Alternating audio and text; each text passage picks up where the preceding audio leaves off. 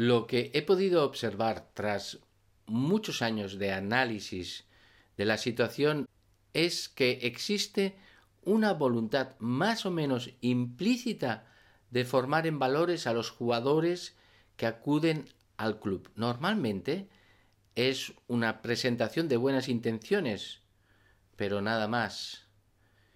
Siendo una etapa tan importante para su formación personal, hemos de darnos cuenta de que no estamos en esta institución simplemente para enseñarles a jugar al fútbol, hay algo más, quizá más importante todavía, que surge de las experiencias vividas en la convivencia diaria con tus jugadores a lo largo de toda la temporada. Si has sido capaz de aprovechar esas vivencias para transmitirles esos valores, estás multiplicando tu eficacia como entrenador, ya que consigues que sean buenos como futbolistas y como personas. Desgraciadamente, la formación se queda muchas veces en decirles a los chicos que no digan palabrotas, que deben dar la mano al rival cuando termina el partido y que no se nos olvide llevar el cartel de respeto antes de cada partido para pasear con él hasta el centro del campo y olvidarse de todo, nada más doblar el cartel y guardarlo. Son acciones estereotipadas que no tienen fondo, son completamente superficiales y que dejan la conciencia tranquila de más de uno, ¿eh? asegurando que se está haciendo un gran trabajo con respecto a los valores del fútbol. No existe un programa donde trabajar esos valores de forma ordenada. Es algo que sale esporádico de cada entrenador, si sale.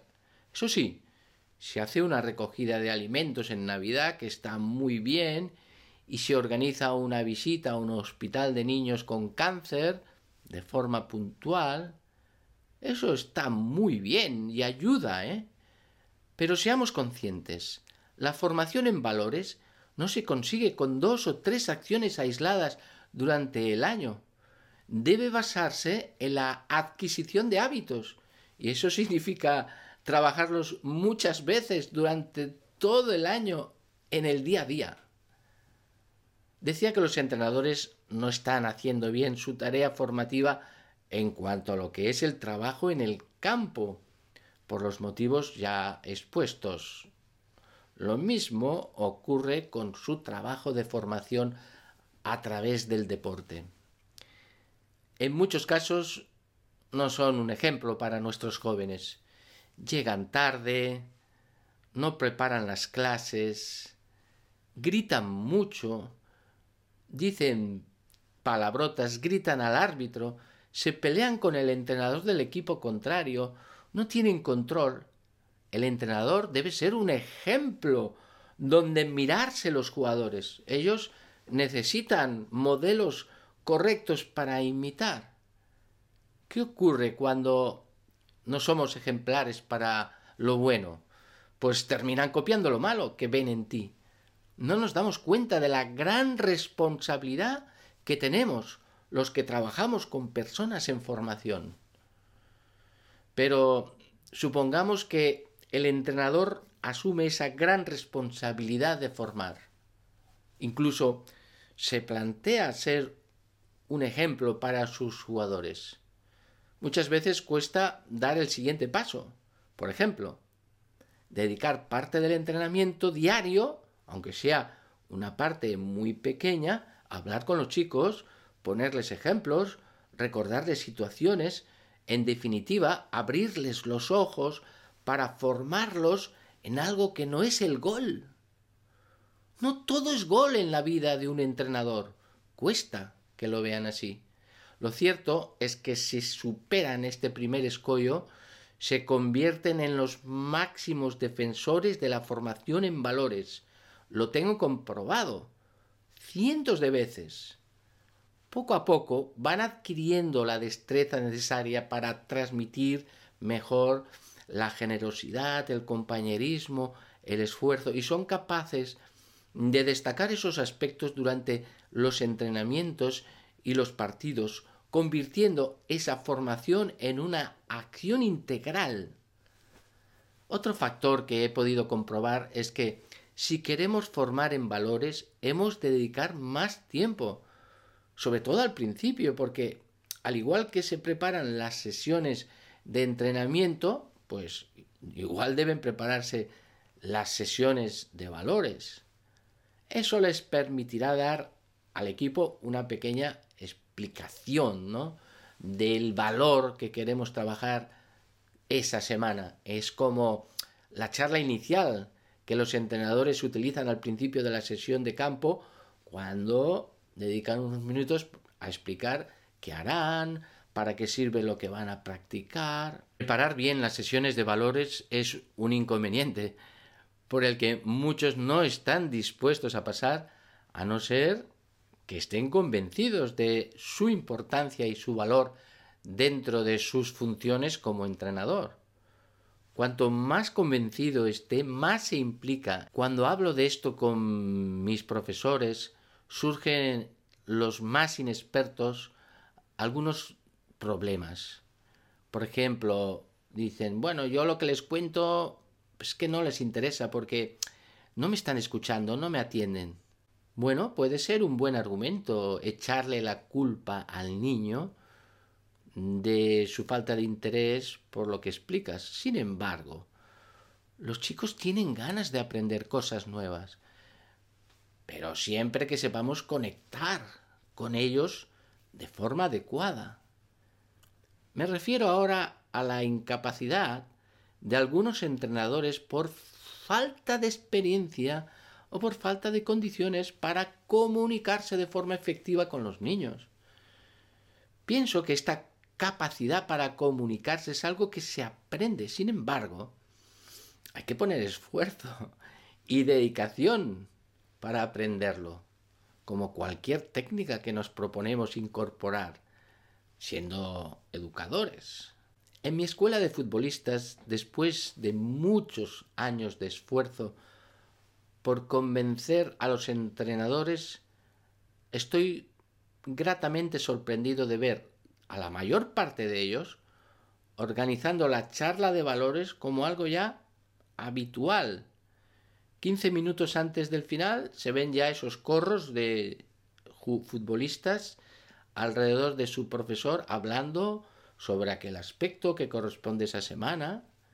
Veo las caras de los niños expectantes, con ganas de aprender cosas nuevas, con mucho interés por poner en práctica aquello que les vamos proponiendo como objetivos de esa corta conversación. Uno puede pensar que esas charlas funcionan con los más pequeños, pero no es así. ¿eh?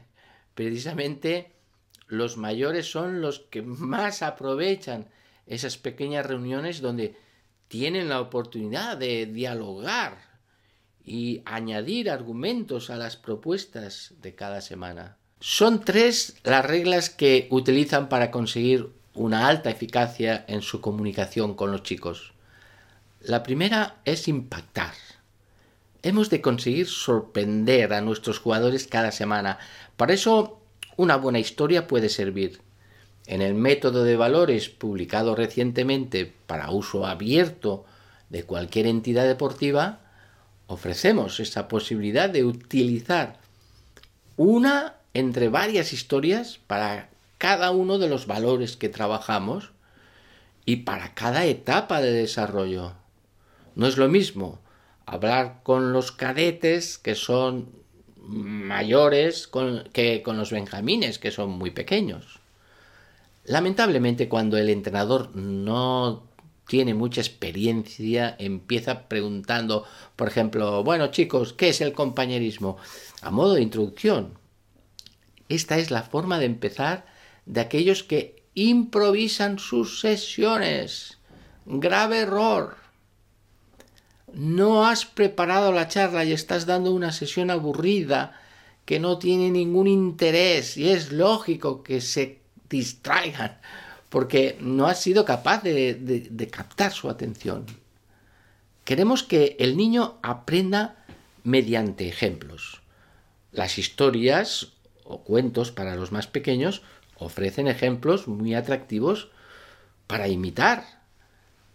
Impacta con una buena historia, un cuento atractivo, una noticia actual, pero no empieces, os voy a contar una historia sobre la generosidad, por ejemplo. No, no, empieza directo, intenta impactar desde el primer momento para que los chicos se concentren en lo que les cuentas. Mirad, Manu fue el mejor capitán que pasó por aquel equipo. ¿Quieres saber por qué? Sé breve. Ya sabes que más de diez minutos no te van a escuchar. Y en un campo de fútbol ni cinco minutos porque existen muchas distracciones a su alrededor que van en tu contra. Procura colocarlos alrededor tuyo de tal forma que no tengan visión al campo de entrenamiento adjunto. Así evitas muchas distracciones. Intenta hacerles preguntas para que sean capaces de plantearse qué harían ellos en esa situación que tú les estás planteando. Estás consiguiendo de nuevo meterles en tu relato mediante el diálogo. No tengas miedo en perder tiempo con lo que ellos te dicen. Es importante saber lo que ellos piensan. Al final, procura llegar a unas conclusiones para que ellos lo puedan poner en práctica en su vida, no solo en el campo. Que utilicen ejemplos de la vida misma donde se puede producir situaciones semejantes a las que hemos contado. Por último, marcarles retos para poder apreciar si ellos son capaces de aplicarlo durante la semana. Esta última fase es la más complicada, pero cuando se consigue podemos decir que nuestra formación en valores es eficaz. Estás generando hábitos buenos en tus jugadores. Hay entrenadores que se quedan retenidos en este punto y piensan que la formación en valores consiste en impartir una serie de charlas con una cierta técnica para impactar en los jugadores y ya está, y hacerles reflexionar. Pero no es así. Ahora debes conseguir que ellos lo vivan en el día a día del entrenamiento y del partido. Pasas muchas horas con ellos, aprovechalas para ir resaltando aquello que coincide con lo que habéis hablado esa semana. Por ejemplo, hay que levantar o trasladar una portería a un lugar y cuesta. El profesor pide ayuda y algunos se lanzan enseguida a colaborar, ¿verdad? Es importante aprovechar ese momento para felicitar a los que han dejado todo lo que estaban haciendo para ayudar. Así, los que están jugando con la pelota y no han acudido, se darán cuenta de que han perdido una oportunidad para mejorar. Es así como se transmiten los valores en el deporte. Relacionar lo hablado con lo que se vive. Establecer conexión que permiten al alumno aprender los valores de verdad, porque no solo los conoce, sino que los pone en práctica en su propia vida, como deportista y como persona. Otro entrenador me comenta, bueno, yo como no tengo mucho tiempo para impartir los valores, porque enseguida viene otro equipo a, entrenar, pues lo que hago es simplemente eh, una pequeña charla de cinco minutos y ya está. Eso es una excusa que realmente detecta no haber asumido los valores como algo primordial en la formación de sus jugadores. Cualquier pega le sirve como justificación para omitirlos y si los trabaja es con poca profundidad. En este caso, le sugerí que terminara antes y que buscara un lugar para impartir la sesión que no fuera pues el propio campo, si no podía ser por utilizarlo otras personas. Puedes ir al vestuario, en el salón de actos, en el gimnasio. Están libres en esos momentos. Lo ideal es que no se recorte la formación en valores por nada del mundo. Como soy consciente de que los clubes necesitan ayuda en este sentido, hemos diseñado un plan de entrenamiento de valores para que las personas interesadas de verdad puedan partir de esta experiencia y sea mucho más sencillo implantar un método de valores en el club. De todos modos, si queremos que progrese adecuadamente un proyecto de valores en un club, siempre debe haber una persona que esté ilusionado en el proyecto y coordine e impulse todos esos trabajos, al igual que el director técnico coordina el trabajo de campo. También pueden juntarse ambas tareas en una sola persona. La experiencia obtenida en la implantación de los valores en la entidad de forma sistemática, con una metodología y un programa, es que el ambiente general que se respira en el club cambia completamente. Los chicos se sienten mucho mejor y más motivados por aprender y como consecuencia acaban rindiendo mucho más. Lo mismo ocurre entre los entrenadores y los padres. Mejora la comunicación, se vive el respeto y se amplía la visión que se tiene del fútbol.